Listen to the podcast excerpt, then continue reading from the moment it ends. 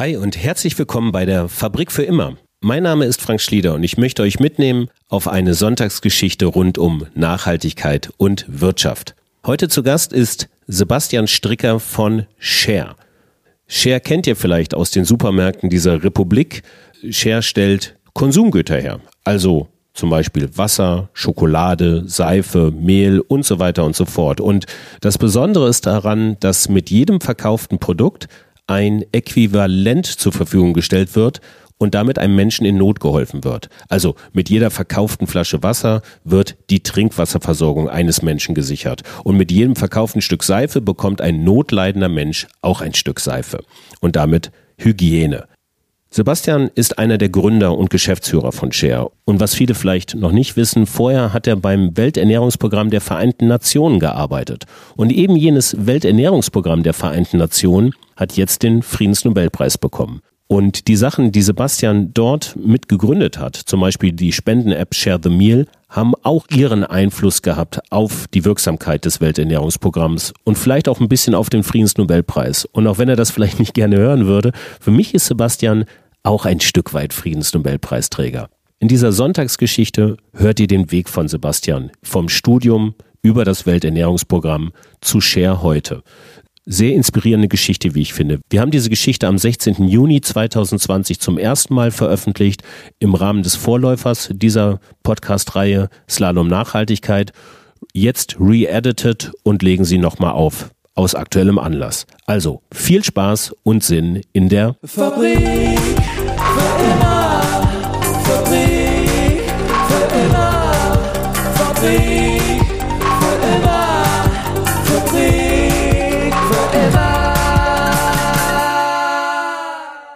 Wie wir alle wissen, bemisst sich der Wert eines Produktes oder einer Dienstleistung nach dem Preis, der dafür zu bezahlen ist, oder? Aber ist das wirklich so? Also gerade mit, mit Blick auf die Finanzmärkte, die trotz realwirtschaftlicher Rezession gerade stark im Aufschwung sind und mit geliehenem Geld handeln, stelle ich mir die Frage, ob die gehandelten Preise überhaupt noch einen Wert haben oder ob nicht der Preis und der Wert eines Produktes oder Dienstleistung in manchen Bereichen nicht schon völlig voneinander entkoppelt ist. Da ist es doch schon einfacher, in den Supermarkt zu gehen und Geld gegen ein Produkt zu tauschen, welches ich einen mir ganz eigenen Wert beimesse. Also zum Beispiel 30 Cent für ein leckeres frisches Brötchen. Oder für 7 Euro gibt es Windeln, mit denen meine Kinder eine gute Woche durchhalten. Schokolade irgendwas zwischen 1 und 2 Euro, je nachdem. Der Wert bestimmt sich eben durch das Produkt, das ich dann benutze und welchem Wert ich ihm beimesse.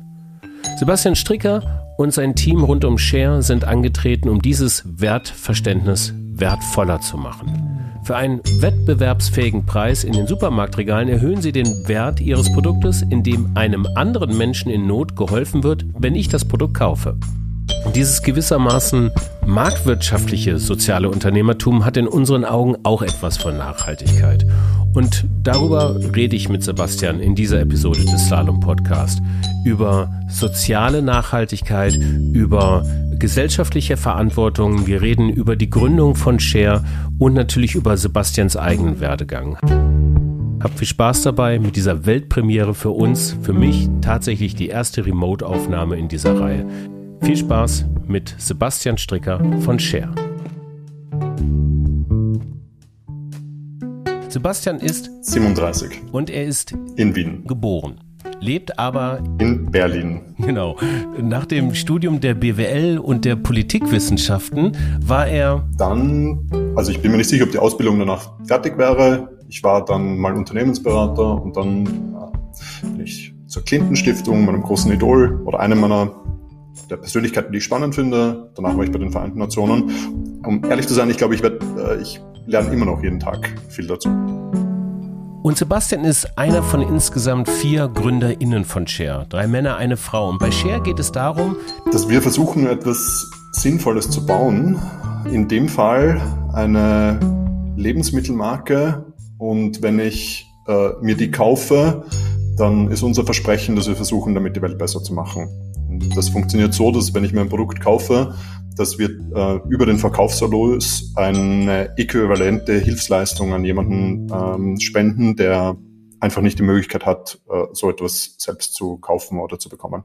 Welche Produkte habt ihr, um die Welt besser zu machen? ähm, wir sind gestartet mit Mineralwasser, Müsliriegeln und äh, Handseife.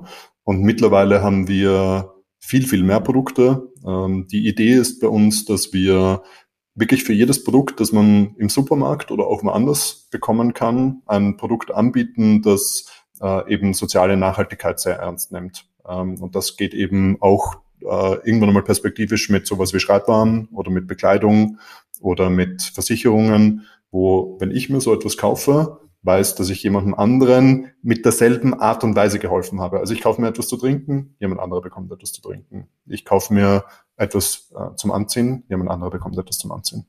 Jetzt ist, so ging es mir zumindest beim Griff im Supermarktregal, im Point of Sale tatsächlich vor Ort. Man sieht, man sieht ähm, den Anbieter, in eurem Fall Share, weiß ein bisschen um die Geschichte, aber auch nicht so richtig, greift aber dazu, weil man denkt, man tut was Gutes.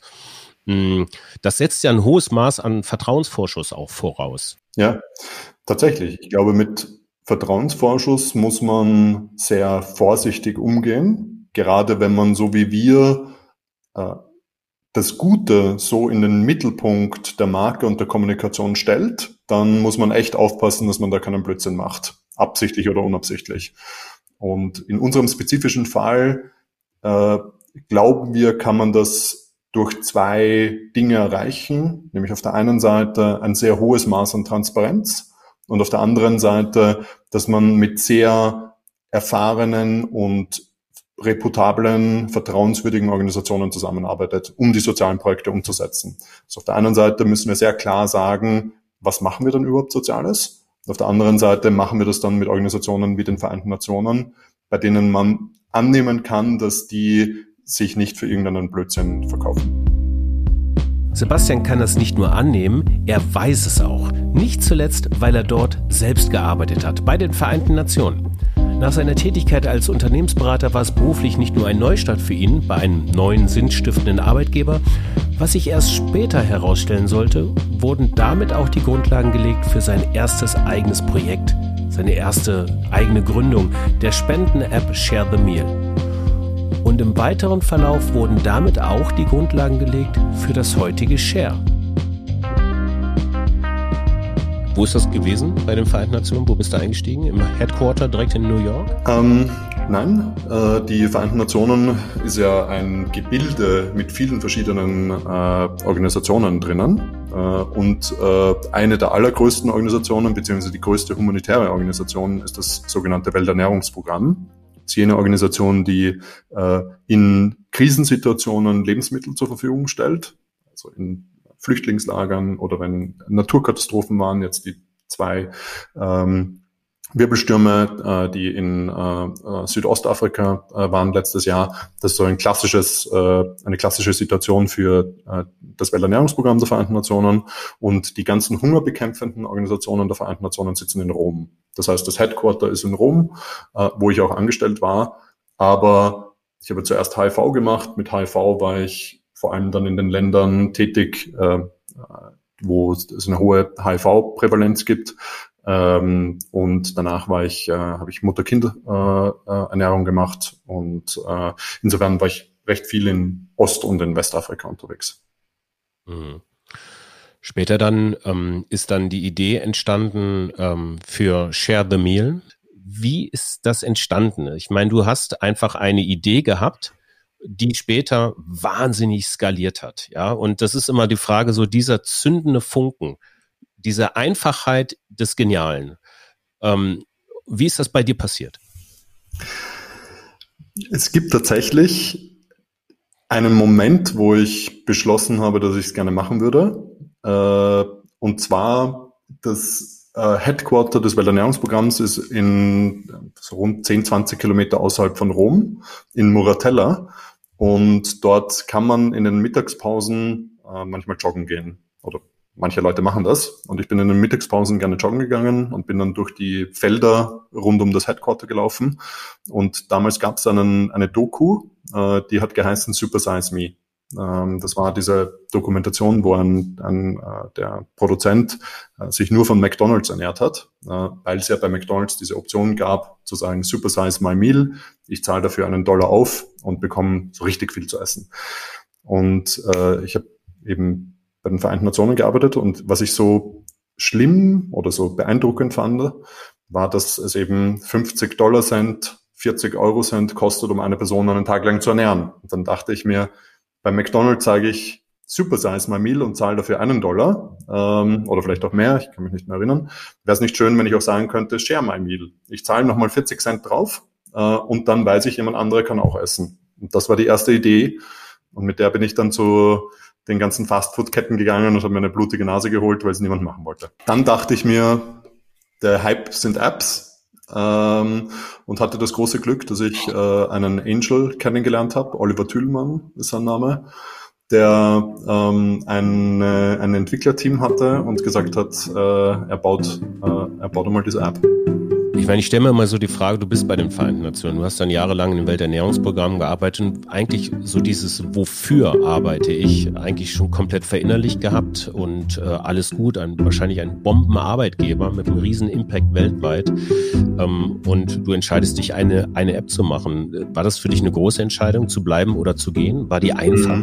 Nein, ich... Äh ich war ja jetzt auch nicht mehr so jung, wie es viele andere Gründer sind, wenn sie gründen äh, oder wenn sie solche Risiken eingehen. Äh, ich war schon über 30 und das war eine schwierige Entscheidung für mich. Ich, äh, es war tatsächlich ein Traumjob mit einem sehr guten Gehalt und keiner großen Frage, ob es etwas Sinnvolles ist, was man macht. Äh, und das war, es hat sicher wahrscheinlich ein Jahr gedauert, bis ich dann den Mut zusammengenommen habe, äh, zu kündigen und, äh, und Shadow zu gründen.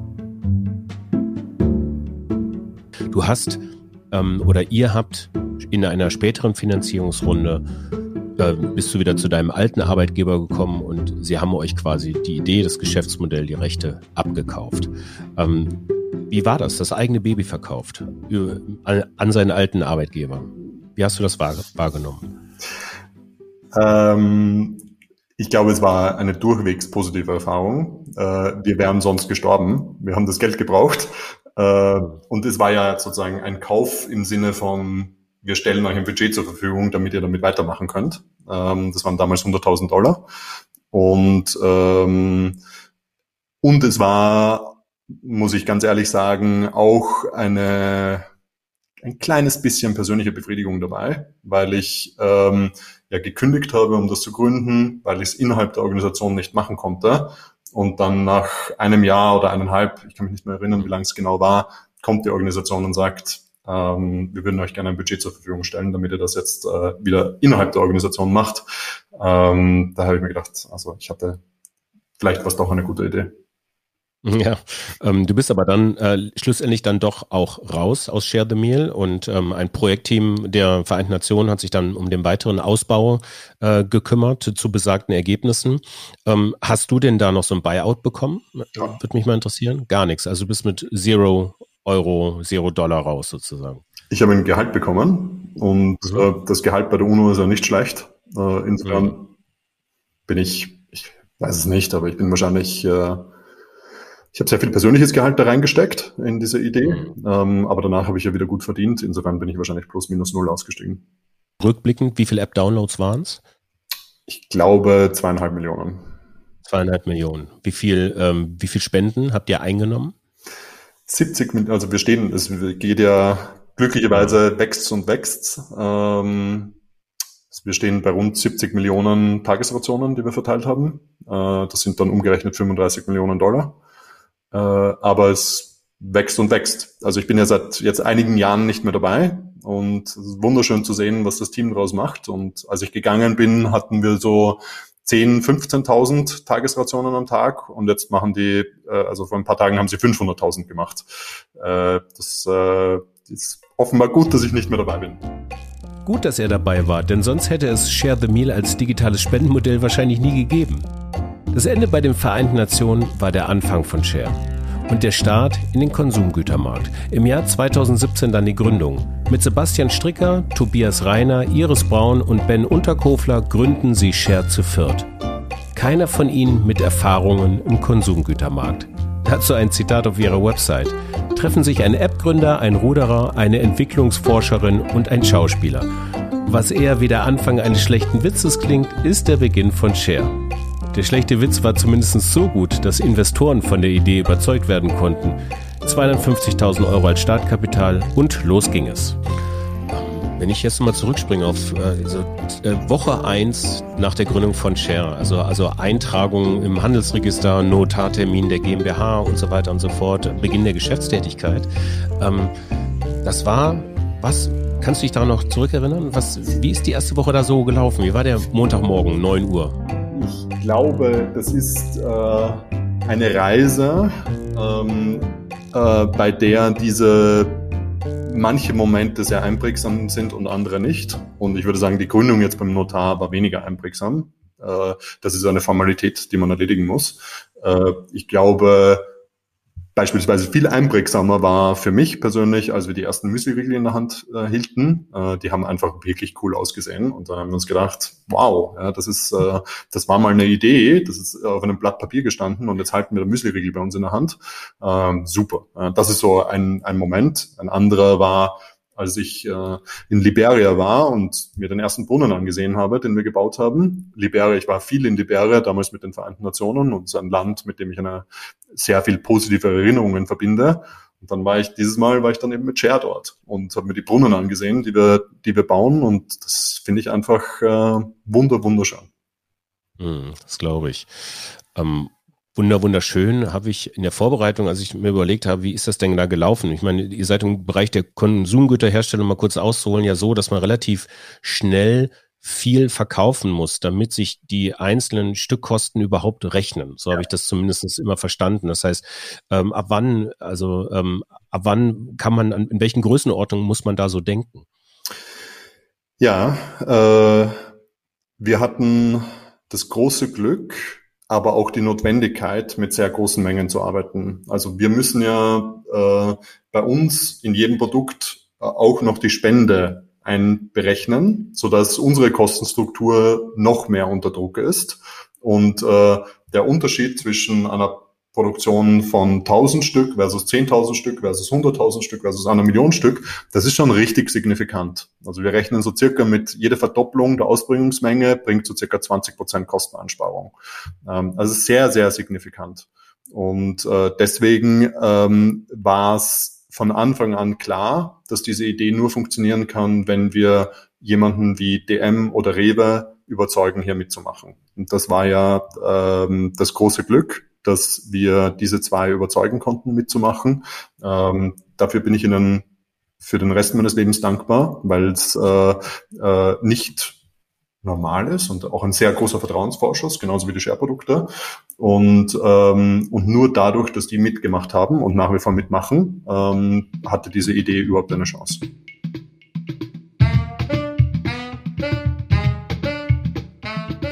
Das heißt, ihr seid da rein, ihr habt quasi noch kein einziges Produkt verkauft und habt Eintritt gehalten äh, zu, ich weiß nicht, wo, wo habt ihr euch da getroffen? Bei Rewe und bei DM? Direkt bei den Geschäftsführern dann? Oder auf welcher ja. Ebene hat das stattgefunden? Geschäftsführer. Mhm. Und äh, habt quasi eine Präsentation unterm Arm gehabt und habt gesagt, so, das ist unsere Idee. Ja, und ähm, dann seid ihr da raus und habt ja, wir wollen das machen. Ja, ja. Mit, mit, mit euch. Ich stelle mir das schon hart vor, weil wenn ich jetzt allein mal gucke, dass, glaube ich, DM in Deutschland ähm, knapp 2000 Filialen hat und Rewe bestimmt nicht weniger, eher noch mehr. Insgesamt, glaube ich, sind das um die 5000 Filialen, die beliefert werden dürfen. Mhm. Also wie wird man dieser unglaublichen Skalierung eigentlich her? Das geht ja von 0 auf 1000 quasi in 10 Sekunden. Ja. Ist das so gewesen? Ja, das war so. Ähm ist nicht normal, geht nur, wenn man echte Freunde als Partner hat. Äh, und äh, die haben wir bei Rewe und die haben wir bei DM, die äh, wirklich wollen, dass das funktioniert. Äh, und dann meine Mitgründerin, die Iris Braun, die eine Supply Chain gemanagt hat, ähm, und zwar noch nie zuvor so eine Supply Chain gemanagt hat. Äh, und es hat de facto alles funktioniert. Äh, also äh, ich glaube, da kommt, es ist immer eine Kombination aus äh, Vorbereitung und, äh, und Stunden und Tränen und Schweiß und Blut und dann halt auch äh, die Fügung des Schicksals, dass äh, das, was man vorbereitet hat, auch funktioniert. Hm, über, über welche Stückzahlen reden wir denn da so ganz am Anfang? Was war so die erste Bestellung? Ich äh, kann mich nicht mehr genau erinnern, aber es werden wahrscheinlich äh, ein paar Millionen Stück gewesen sein paar Millionen Stück. Um das System kurz zu erläutern, ihr habt Lieferanten oder Produzenten, mit denen ihr zusammenarbeitet. Mhm. Ähm, die sitzen irgendwo in Europa, in der Welt verstreut quasi. Die kümmern sich um die Ressourcen zur Herstellung der Produktion. Ähm, aber dann, ähm, wie, wie läuft das dann mit der Logistik? Also das sind ja, das sind ja hunderte von LKWs, die dann angerollt sein kommen müssen. Wenn ich mir das so auf so einer Straße vorstelle, alle hintereinander, alles Share-Produkte. Mhm. Ähm, habt ihr das jemals ge gesehen, wie viel das war, so auf, auf einem Haufen? Äh, ich glaube, wir haben es nicht gesehen, aber wir haben äh, schon die, die Gedankenspiele gemacht. Äh, es waren hunderte LKWs natürlich, äh, aber da haben wir auch mit äh, Unternehmen wie mit DAXA zusammengearbeitet, die einem ja sehr viel Arbeit abnehmen. Auch unsere Lieferanten nehmen uns da sehr viel Arbeit ab. Also zum Teil äh, haben die ja ihre eigenen Logistik-Arrangements. Und insofern, das war also war schon hochkomplex, aber wir hatten viele, die uns unterstützt haben. Äh, vielleicht die eine Anekdote, die äh, mich immer wieder zum Schmunzeln bringt. Wir haben ja vor äh, ein paar Monaten äh, Toilettenpapier herausgebracht und wir haben uns ausgerechnet, die Erstbestellung für dieses Toilettenpapier hätte gereicht, um den Erdball fünf oder zehnmal zu umwickeln. Ähm, also es war, das sind schon große Mengen, ähm, aber es so ist nun einmal auch das ist die Realität des Einzelhandels. Ähm, es leben 80 Millionen Menschen in Deutschland, äh, 8 Millionen in Österreich. Ähm, wenn man da was national aufbaut, dann kommt man schnell in, in große Mengen. Mhm. Ähm, wie viel von dem verkauften Produkt geht denn dann tatsächlich in die Spende rein? Ja. Also wie viel ist das ein prozentualer Anteil? Ist das ein fester absoluter Betrag. Was kannst du dazu sagen? Ja, ich kann alles dazu sagen. Ähm, es, ist, ähm, es ist pro Produkt ein fester Centbetrag. Ähm, und zwar ist es der Centbetrag, den es braucht, um diese äquivalente Leistung zu finanzieren. Das sieht man auch bei uns auf der Webseite, was der Centbetrag ist. Das ist natürlich von Produkt zu Produkt unterschiedlich. Ähm, wir haben intern die Maßgabe, dass es mindestens fünf Prozent vom Umsatz sind und maximal 20 Prozent vom Umsatz. Und äh, sozusagen mit dieser Spanne müssen wir es schaffen, ähm, äh, das, die, die Hilfsleistung zu finanzieren. Äh, wenn das nicht in diese Spanne fällt, dann können wir das Produkt nicht anbieten. Rückblickend jetzt auf die letzten Wochen Covid-19, welche Auswirkungen hatte das? Ich hatte mh, hm, jetzt in den letzten Wochen im Slalom-Podcast auch äh, ein, zwei äh, Kollegen von dir, auch Nahrungsmittelhersteller, der Philipp Hitschler-Becker von Hitschler Süßwaren zum Beispiel oder der Jan Bredak äh, von Vegans und äh, Beide hatten sich im März, ähm, äh, hatten schon richtige Probleme, ihre Supply Chain auch am Laufen zu halten. Wie war das bei euch? Genau auch so. Äh, wir haben große Probleme in unserer Supply Chain. Äh, gerade leider bei den Produkten, die aktuell besonders gut laufen, also dem Hygieneportfolio. Das tut sehr weh. Ähm, es ist aber auch die Realität. Kaum jemand hat mit dem, der Corona-Pandemie gerechnet. Ähm, das war etwas der klassische schwarze Schwan. Ähm, und als Startup mit relativ engen finanziellen Mitteln und einer äh, deutlich jüngeren Supply Chain und weniger Erfahrung in der Supply Chain ist halt doppelt schwierig. Und wir haben signifikante Probleme. Also ähm, das ist, wir sind schon im Krisenmodus äh, und äh, müssen das jetzt irgendwie hinbekommen wir sind definitiv nicht über dem Weg. Direkt vor unserem Gespräch habe ich mit äh, äh, einem Gesellschafter gesprochen. Ich werde heute noch mit einem anderen Gesellschafter sprechen, um auf diese Notsituation aufmerksam zu machen, dass äh, wir richtig bluten gerade, weil wir unsere Produkte nicht ausgeliefert bekommen. Mhm. Ähm, nicht ausgeliefert bekommen heißt, wo hängt es gerade konkret? Wo sind die Probleme? Das sind ganz ganz absurde Dinge. Äh, eine Sache ist, äh, wir bekommen die Pumpen für unsere Seifen nicht. Die sind einfach ausverkauft, beziehungsweise für die Preise, die wir uns leisten können, bekommen wir nicht die Pumpen, die wir brauchen. Äh, und das führt zu so absurden Dingen, wie dass wir hunderte, tausende Pumpen jetzt gekauft haben, bei denen der Ansaugstängel zu lang ist und wir jetzt von diesen hunderttausenden Pumpen händisch diese Ansaugstängel abschneiden müssen. Das kostet Geld, das dauert äh, und ist total absurd, dass man solche Dinge macht. Äh, aber in so einer Situation sind wir jetzt gerade. Mhm. Äh, wenn wir Seifen ausliefern wollen, dann müssen wir Pumpen kaufen, deren Stängel, Ansaugstängel zu lang sind und deswegen nicht in unsere Flaschen hineinpassen. Und diese Ansaugstängel werden jetzt händisch mit einer äh, Schere abgeschnitten. Hunderte Tausende. Wahnsinn. Wahnsinn. Und äh, wo? Jetzt mal so kurz auch wo wird das gemacht? Tatsächlich in, in nicht nur, das sind zu viele, als dass man es nur einem Team geben kann. Mhm. Äh, das heißt, wir haben mehrere Teams über, äh, über Deutschland verteilt, ähm, die jetzt Ansaugstängel abschneiden. Okay, also wer sich beim Ansaugstängel abschneiden bewerben möchte, schicke mir eine Mail an slalom.fframe.de und ich werde es vertrauensvoll an das Team rund um Sebastian weiterleiten. Ein kleiner Aufruf. Oh Mann. Das macht großen Spaß. Thank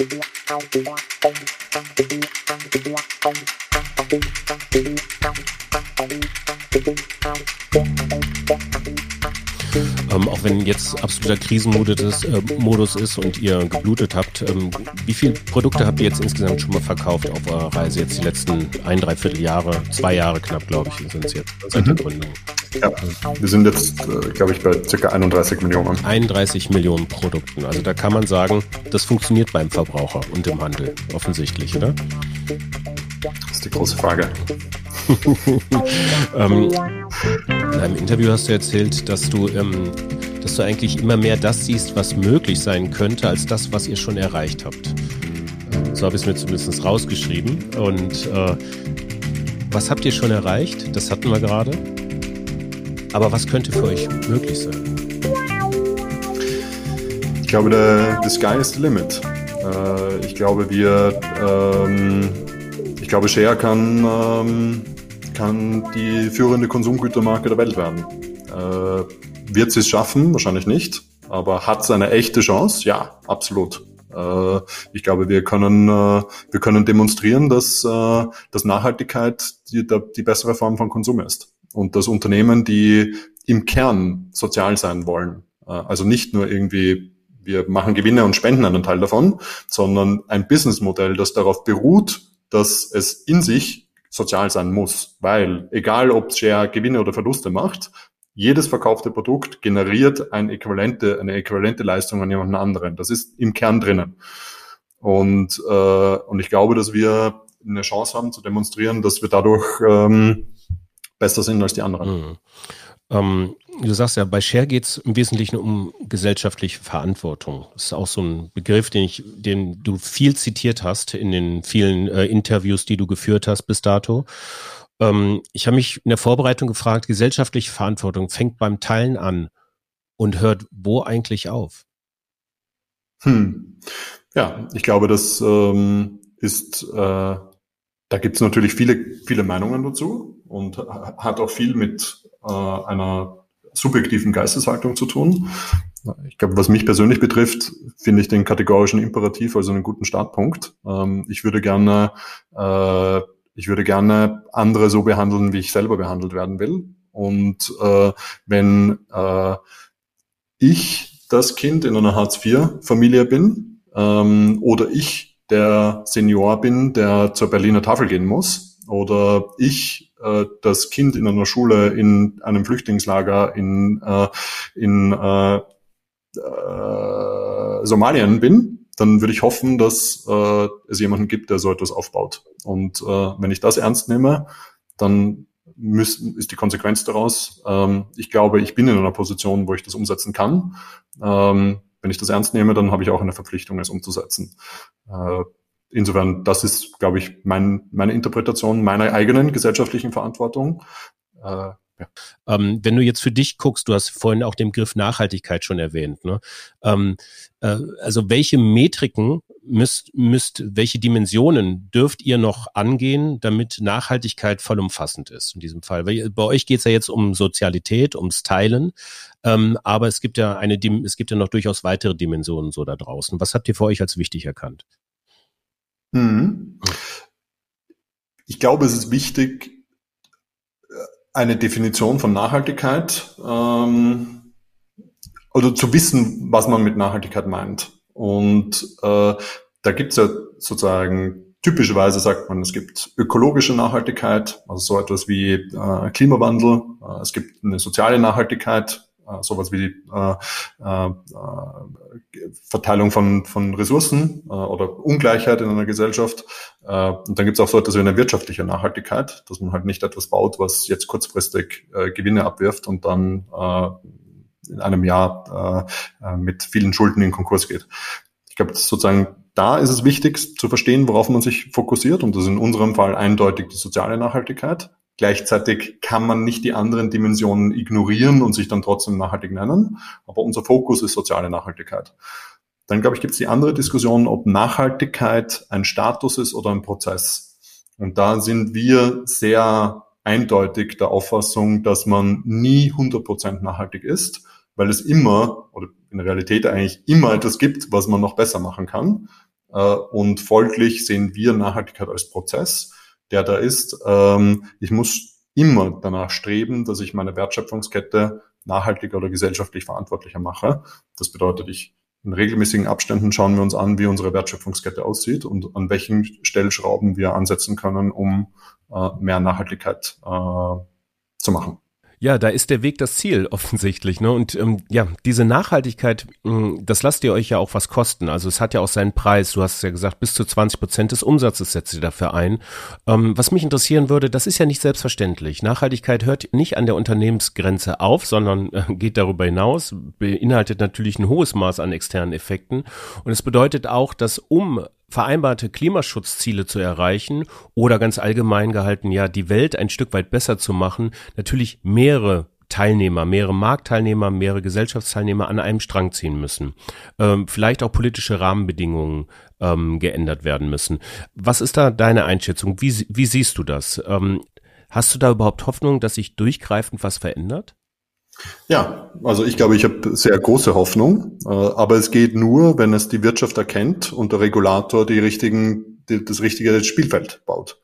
Ähm, ich bin der Auffassung, dass Unternehmen, die kapiert haben, dass gesellschaftliche Verantwortung ein Wettbewerbsvorteil ist, dass diese Unternehmen langfristig erfolgreicher sind als andere Unternehmen. Ich glaube, es zahlt sich aus. Es ist ein Wettbewerbsvorteil, wenn ich gesellschaftlich verantwortlich bin. Meine Kunden schätzen es, meine Mitarbeiter schätzen es, ich komme auf bessere Ideen. Das ist das Richtige. Ähm, und äh, ich glaube in Wirklichkeit ja, alle sprechen von Nachhaltigkeit, auch alle CEOs sagen, unser Unternehmen muss nachhaltiger werden. Diese Geisteshaltung, die findet mehr und mehr Verbreitung. Aber gleichzeitig muss der Regulator, der Gesetzgeber, muss dafür sorgen, dass die, die Trittbettfahrer sind oder die, die Gewinne machen, indem sie die Umwelt verpesten, mehr und mehr CO2 ausstoßen, dadurch mehr produzieren können, dadurch mehr ähm, Gewinne machen, aber gleichzeitig einen großen Schaden für die Umwelt anrichten. Diese Externalitäten, die müssen internalisiert werden. Und da muss man als Gesetzgeber einen Rahmen schaffen, wo so etwas eben nicht möglich ist. Ich hatte in meiner letzten Episode ähm, den Gründer der Schweizer Unternehmung Eternity da, Manuel Klarmann, Informatiker und Mathematiker, die versucht haben, ähm, oder die es nicht nur versuchen, die es auch knallhart machen, durch wissenschaftlich fundierte ähm, äh, Datensammlung Richtung äh, ein, eine CO2-Bepreisung auf Lebensmittel zu machen. Unter, unter anderem. Das ist ein Eternity Score, der noch andere ähm, Metriken hat, aber ich fand die CO2-Bepreisung absolut und in Relation zu anderen Produkten, was ist gut, was ist nicht gut, einfach schon mal sehr gut. Ist das für euch auch vorstellbar, sowas zu machen? Absolut. Ähm, äh, ich glaube, so, so welche Berechnungen äh, braucht es. Äh, ich glaube, es gibt da noch eine zweite Ebene in der Diskussion, nämlich ähm, was der Anspruch an die eigene Nachhaltigkeit ist. Wie ich eingangs oder wie ich äh, schon, schon mal erwähnt habe, es gibt ja immer die Möglichkeit, nachhaltiger zu sein. Ähm, das kommt aber auch mit gewissen mit einem gewissen Zeitaufwand und mit einem gewissen Ressourcenaufwand, den man betreiben muss. Also wenn ich das perfekte Produkt bauen will, dann wird das wahrscheinlich sehr lange dauern und dann bin ich mir nicht so sicher, ob ich das zu, zur richtigen Kostenstruktur in die Regale bringe. Ich es gibt da schon noch so ein bisschen einen pragmatischeren Ansatz, der da ist, äh, ich muss mir überlegen, ob meine Produkte, die ich in die Regale hineindrücke, äh, andere Produkte verdränge, die weniger nachhaltig sind. Wenn ich ganz hart bin, dann könnte ich sagen, ich habe eine Verpflichtung. Sobald ich ein Produkt habe, das nachhaltiger ist als das Produkt, das aktuell im Regal steht, dann muss ich eigentlich so schnell wie möglich schauen, dass ich dieses Produkt in die Regale bringe, weil auch schon dadurch habe ich die Welt besser gemacht, nämlich ein schlechtes Produkt rausgedrückt, mit einem besseren Produkt ersetzt. Mhm.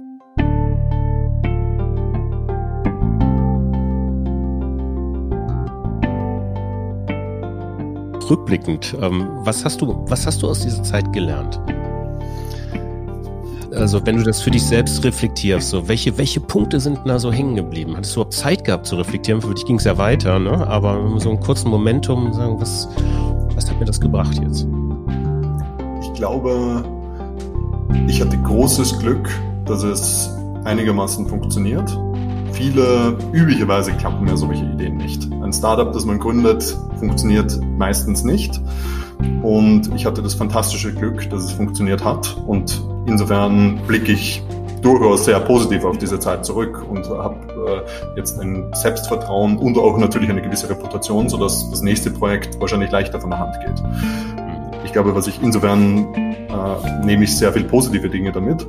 Äh, ich glaube, was ich gelernt habe, ist, dass es viele äh, Momente gibt, bei denen es so aussieht, als würde es nicht funktionieren. Und äh, aber es geht immer irgendwie weiter. Und äh, insofern hat sich jetzt bei mir so ein bisschen eine Mentalität breit gemacht, nie aufzugeben. Und das fällt nicht immer einfach. Und ich denke immer noch regelmäßig, alle paar Monate denke ich mir, vielleicht sollte ich einfach aufgeben. Äh, aber ich glaube, was ich auch gelernt habe, ist, dass so etwas äh, mit sehr hohen persönlichen Kosten äh, einhergehen kann, was Beziehungen betrifft, was Freizeit betrifft, was Privatleben betrifft, was vielleicht eine eigene Familie betrifft, die ich ja beispielsweise nicht habe. Und dass man da mit offenen Augen hineingehen sollte. Und zum Abschluss, ich bräuchte noch so ein cooles Wort für Nachhaltigkeit.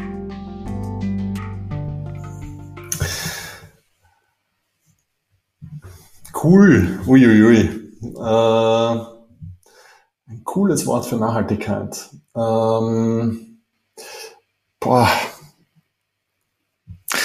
Also langfristig ist nicht cool. Äh, sinnvoll ist auch nicht cool. Ähm, ähm, verantwortungsvoll ist auch nicht cool. Ähm,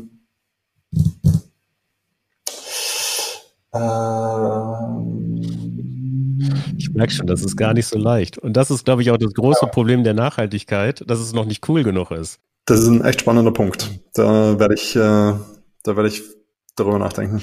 Wenn du Ergebnisse hast, freue ich mich. Ähm, kannst du mir gerne schreiben. Lieber Sebastian, ich danke dir, dass du dir die Zeit genommen hast. Ich weiß, jetzt drängst, jetzt geht's gleich weiter. Ich wünsche dir äh, persönlich natürlich erstmal alles Gute für, ähm, für diese Woche, diesen Monat und dieses Jahr und darüber hinaus und Share natürlich auch und äh, auf bald. Ebenfalls. Vielen lieben Dank. Alles gut.